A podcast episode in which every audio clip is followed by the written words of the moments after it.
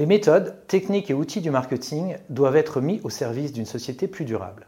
Il est urgent de faire en sorte que la création de valeur pour les clients ne se fasse plus au détriment du capital naturel et du capital social.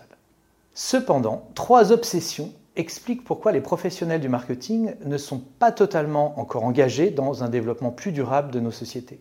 Premièrement, une obsession pour la croissance, qui passe le plus souvent par le recrutement de nouveaux clients, une fuite en avant commerciale.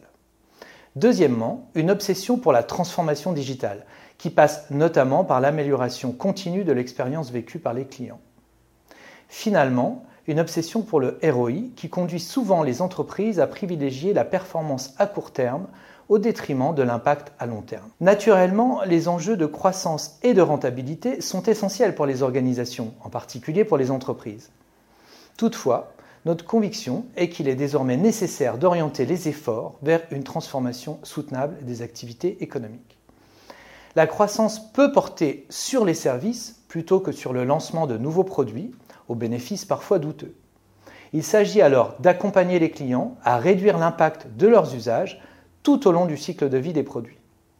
La transformation digitale peut servir la circularité des modèles d'affaires, location, partage, plutôt que le harcèlement commercial en ligne. Le ROI peut aussi servir à orienter les investissements à long terme, notamment pour développer le capital des marques et non seulement à piloter les ventes. Dans l'ouvrage Marketing plus durable, nous défendons la conviction selon laquelle le terme de marketing durable n'est pas un oxymore. Nous identifions cinq façons de pratiquer le marketing durable, de la réduction de l'impact environnemental des actions de communication à la création de valeur sociétale pour l'ensemble des parties prenantes, en passant par l'amélioration des impacts environnementaux et sociaux des produits et des services.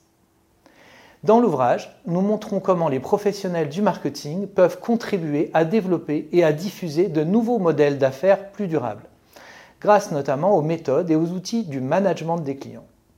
Par exemple, nous recommandons de mettre les programmes de fidélité au service des produits qui ont le meilleur impact et d'aider les clients à accéder à ces offres, souvent plus onéreuses, par des mécanismes de financement adaptés.